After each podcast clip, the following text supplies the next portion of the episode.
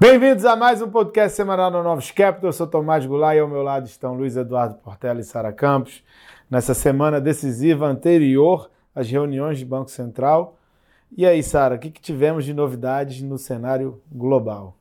Bom, vamos lá. Começando pelos dados, é, a gente teve a divulgação do PIB do primeiro trimestre nos Estados Unidos, que ele veio abaixo do esperado mas mostrando uma demanda doméstica até superior ao tripassado, então não foi uma composição é, ruim, apesar do número ter decepcionado. A gente viu que consumo é, seguiu forte no primeiro tri do ano. É, a gente também teve a divulgação do PCI, que é a métrica de inflação que o, o, Fed mira.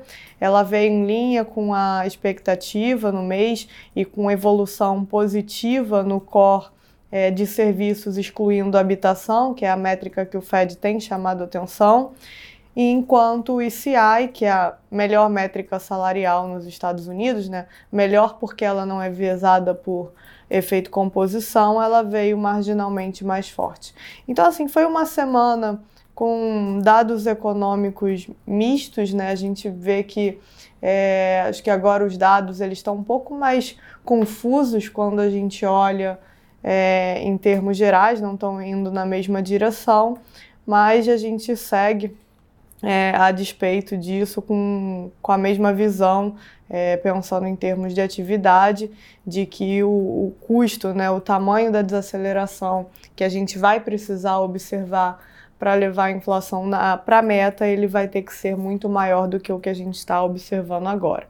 Mas a gente chega nesse, é, nesse momento do ciclo que os dados começam a dar, a dar sinais confusos, o que acho que é normal é, a, reagindo ao aperto de, de política monetária. Na zona do euro, a gente viu uma, uma inflação, né? não da zona do euro ainda, né? da zona do euro a gente só vai ter a divulgação da semana que vem, mas de algum dos principais países é, indo na direção correta, com a inflação subjacente desacelerando, diferente do que a gente tinha observado no mês passado. Então, acho que pensando na reunião é, do SCB que a gente vai ter na semana que vem já é uma sinalização positiva. O, o que a gente tem visto é, vai nessa linha de que se o número é, não for divergente, né, não mostrar continuidade de, de, outra, de pressão, né, de aceleração em relação ao mês anterior, isso abre alguma margem para que eles possam desacelerar o pace de 50 bips para 25. Então, acho que o número corrobora isso. Né, a partir do momento que a gente começa a ter é, visões divergentes dentro do, do comitê, alguns membros mais cautelosos, preocupados principalmente com a questão do crédito, é, a inflação indo na direção correta dá mais margem para que o Banco Central possa ir é, de maneira mais devagar, apesar do, do quadro de inflação ainda ser, quando a gente pensa em nível, ainda ser é, bem ruim, bem problemático, tanto pensando em zona do euro quanto pensando no, nos Estados Unidos. A gente também teve essa semana a reunião do Banco Central do Japão, foi a primeira é, sob a, a, presidência do, do Ueda, né, substituindo o Kuroda. Ele mudou o guidance do, do statement, então, no primeiro momento, esse guidance pode, poderia ser visto como mais hawkish, porque ele retirou a parte onde dizia que as taxas de juros iam ficar nesse patamar ou abaixo, então retira esse viés é, de uma taxa de juros inferior ao patamar atual, mas por outro lado, na conferência de imprensa, ele é, foi super doves, né? a revisão de, de política monetária que eles estão preparando, ele fala em durar é, até um ano e meio. Naturalmente, ele deixa a porta aberta para realizar mudanças ainda durante esse período de revisão de política monetária, mas dá a entender que o mais provável é que eles mantenham o easing é, e só façam algo posteriormente quando acabar essa revisão. Ele citou ainda as negociações salariais é, na primavera do ano que vem. Então, acho que decepciona principalmente numa questão de timing. Né? Para essa reunião específica já era esperado é, que eles mantivessem tudo inalterado, mas principalmente porque a gente tem visto a inflação surpreender para cima lá também, expectativa geral era que em algum momento eles iam aos poucos, pelo menos, fazer alterações ali no controle de curva. E essa primeira conferência de imprensa dele vai na, vai na contramão, vai na direção de defender é, o easing monetário, todo o easing monetário que o BOJ tem feito ao longo dos últimos anos. Então, acho que é principalmente isso nesse sentido, né, em termos macro, de Banco Central. E ainda, né, junto com tudo isso, foi uma semana que a gente continuou vendo é, estresse na questão dos, dos bancos, com mais queda nas ações do First Republic Bank. É, a gente, inclusive, quando olha para os dados semanais é, do Fed, a gente vê que a, esse estresse no setor bancário não ficou completamente para trás. Os bancos continuam é, recorrendo a redesconto e as, as medidas emergenciais do Fed para garantir é, pagamento de, de saque por parte dos, é, das pessoas nos bancos, então parece não ter ficado para trás, mas por outro lado também foi uma semana é, de resultados mais, mais positivos na Bolsa. É, é como a Sara falou, né, acho que a parte de soft data né, continua vendo fraco nos Estados Unidos, né, continua subindo para baixo. A preocupação com, com recessão, ainda mais olhando né, o que aconteceu aí, né, mais um banco quebrando, né, o First Bank da semana. Então, os bancos sofreram, os pequenos sofrendo essa semana, então voltou né, o papo aí de medo de, de, de, de, corrida bancária. Então, dentro dessa semana, a gente teve dois mercados né, bem extremos. Né? Isso é uma preocupação né, de a gente voltar é, né, ter mais bancos né, quebrando, né, tudo voltar à tona, junto com os números mais fracos é, de atividade nos Estados Unidos. E, por outro lado, a gente teve né, nos resultados das empresas de tecnologia, né, Amazon, Google, Meta, Microsoft, que vieram é, acima do esperado, né, vieram bem fortes.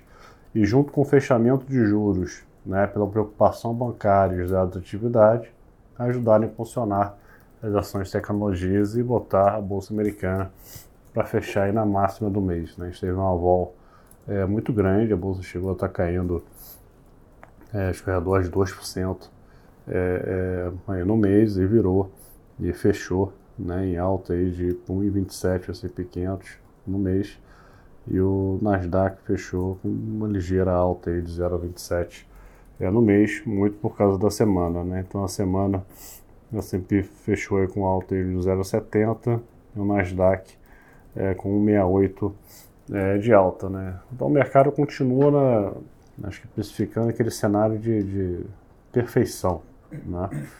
É uma desaceleração econômica, que vai ser um soft landing, é, com preocupação com os bancos, né? um pouco de corrida bancária, né? e, e o Fed está né, tá perto do fim da alta de juros, e, e, acaba que essas ações ligadas a um juro mais baixo acabam é, é, distorcendo assim, acho que o ambiente econômico que a gente vai entrar. Tá? Acho que o cenário de é, de recessão é sempre é, complicado. Geralmente fim de ciclo acontece, está acontecendo agora. É, né, são semanas para um lado, semanas para o outro, alguns indicadores né, mostrando aí um cenário de recessão, outros né, mostrando que a economia está tá indo firme, principalmente ligado é, a serviços. Só que a comemoração dessa semana com o resultado das empresas, né, tem que tomar cuidado que com o resultado do primeiro trimestre que foi muito forte. Né? O resultado do primeiro tri foi muito forte. Lembrando que a gente estava discutindo em março que o Fed ia acelerar a alta de juros para 50 bips na reunião, falando que os dots do Fed iam para 5,70. Estava discutindo aqui que o juro tinha que chegar a 6. Né? Só que aí os bancos né, começaram a ter problemas, bancos pequenos, o cenário mudou né, completamente de lá para cá. É, a gente não pode achar que o resultado do primeiro trimestre das empresas americanas é, corresponde à realidade é, do que está acontecendo. Né? Inclusive, o resultado da Amazon ontem, que quando divulgaram o resultado, a ação chegou a subir acho que quase 15% é, é, no after, e quando ela reportou que abril estava fraco, né, tudo se reverteu, acho que o mercado começou a, olhar para frente. O que importa é como que a gente vai entrar nesse segundo trimestre. Né? Depois do que acontecer com os bancos, né, vai ter um aperto de, de crédito e vai impactar a economia é, é, nos próximos meses. Tá? É, e esse cenário de juros fechando, é, eu acho que bolsa subindo não vai, não vai perdurar é, é, muito a nossa, a nossa opinião. Então, acho que abril é um mês historicamente muito bom para risco. Né? Você vê que o índice de volatilidade da Bolsa Americana fez mínima, né? chegou a 16%.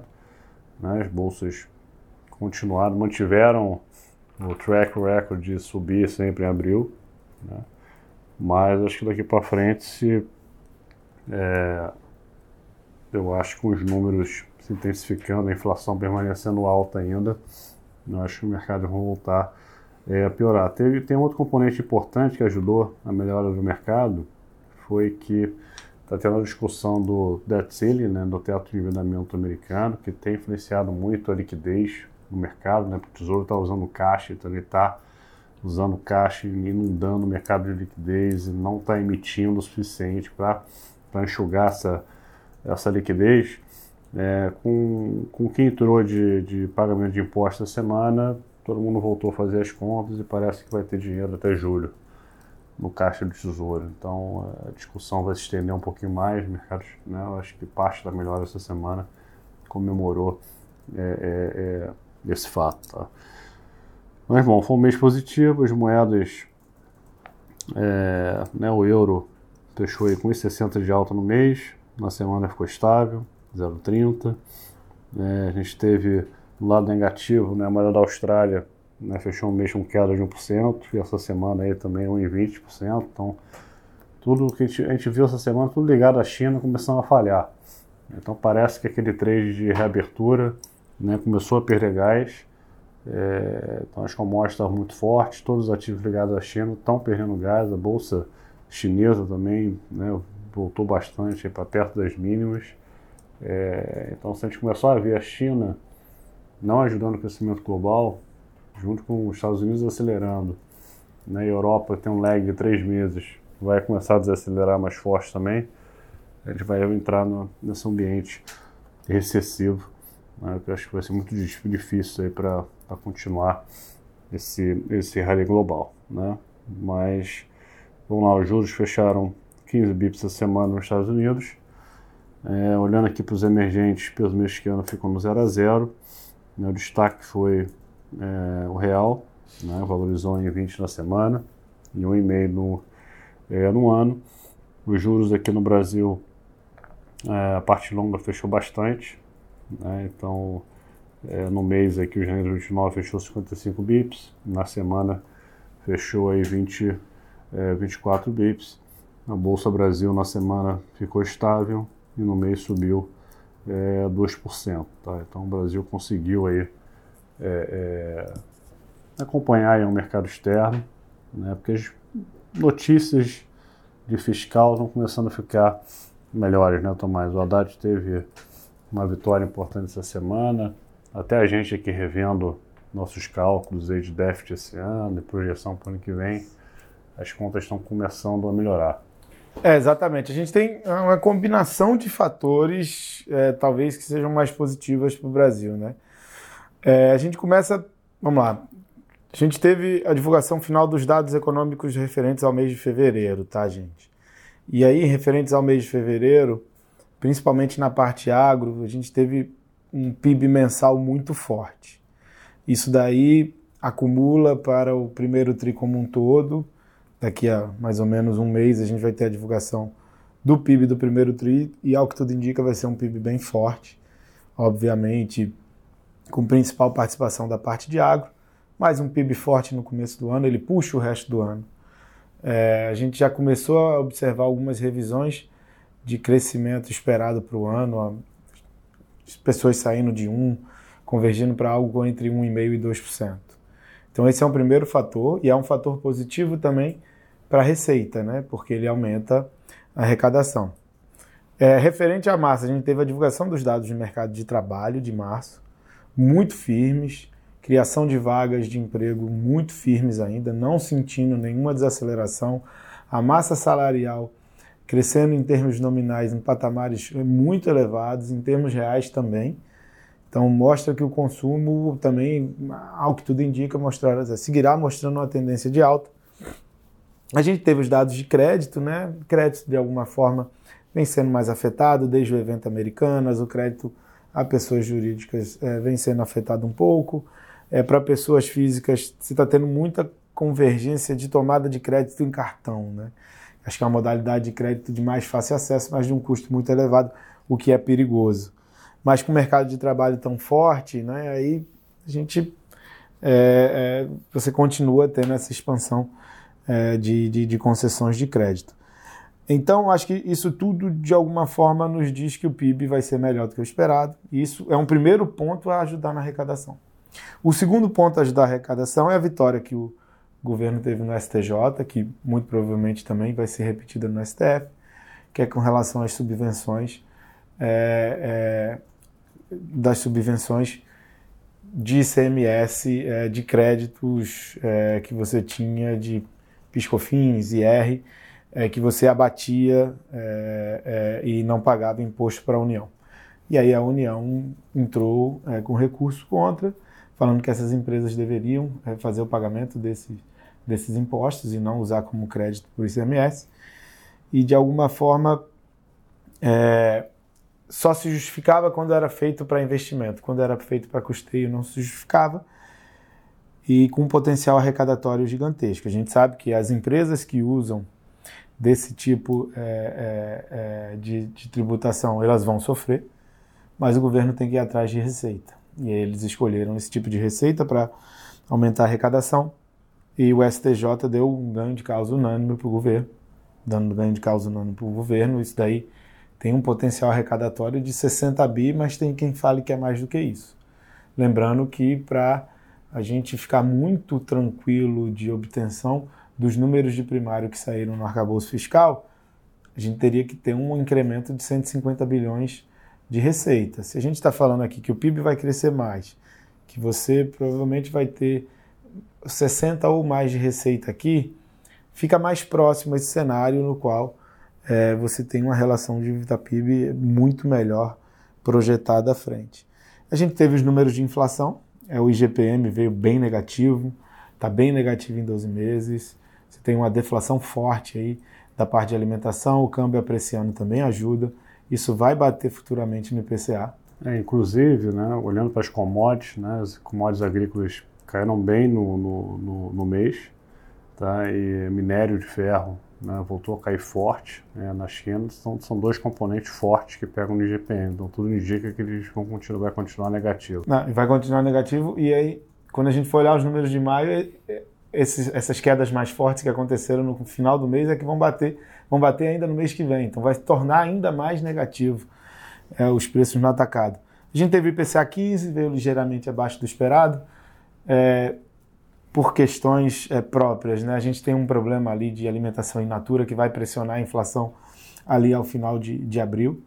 Mas assim, a gente começou a enxergar com um processo de desinflação forte aí é, da parte de commodities agrícolas que vai ajudar no IPCA. Não vai ser em abril, tá? Em abril vai ser bem alto até, é, pode puxar um pouquinho também maio, mas é, a partir de junho, muito provavelmente, a gente vai começar a ver esse efeito mais forte de queda de preços agrícolas. Isso vai ajudar substancialmente é, na trajetória de inflação brasileira.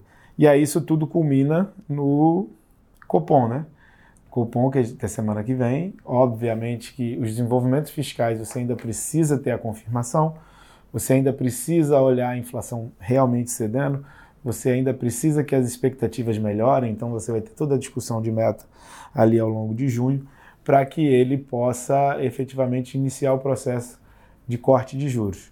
Mas na próxima semana já abre um flanco onde ele pode começar a tirar pelo menos o viés de alta é, de juros, o que seria um indicativo que futuramente é, viriam é, métricas de, de corte de taxa Selic é, a discussão, Central. A discussão está um pouco nessa, naquele último parágrafo, né, quando ele diz que né, qualquer coisa eu posso voltar a subir os juros. Né? Então, é, a gente acha que ele colocou esse parágrafo como uma coisa meio padrão, né? não, não quer dizer muita coisa no, no curto prazo, mas como todo mundo está focado nisso, inclusive o governo, né? o governo só olha para esse parágrafo, e o Roberto Campos Neto ele fez um elogio público, né, que o arcabouço na direção correta, que ele tira um risco de cauda, descontrole da dívida e dos gastos, é, a gente acha que ele vai ter que reconhecer de alguma forma, poderia reconhecer no balão de risco, mas como o governo, acho que o mercado também está muito focado nessa frase, talvez ele reescreva esse parágrafo, né, escrevendo de outra forma, tentando suavizar para dar uma sinalização positiva que o arcabouço está na, na, direção correta. Não quer dizer que é uma sinalização para cair em junho, né, mas é só uma sinalização que, que as coisas estão, estão caminhando no, na direção correta. Então é isso, pessoal. Semana que vem a gente lá fora tem decisão do Banco Central americano, decisão do Banco Central europeu e a divulgação do payroll. Então é isso, pessoal. Fiquem atentos. Até semana que vem. Bom final de semana, bom feriado e até semana que vem. Isso, bom feriado. Para se preparar para a semana que vem bem agitado.